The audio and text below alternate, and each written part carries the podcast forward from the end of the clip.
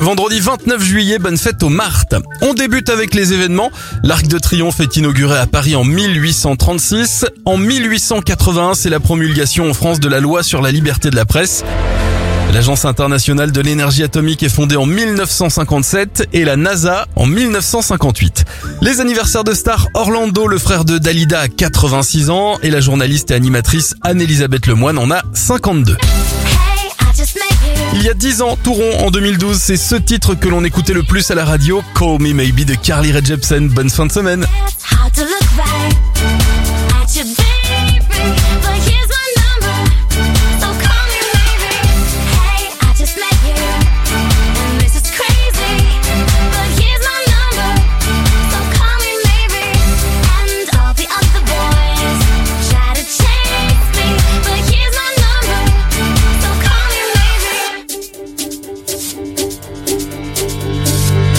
You took your time with.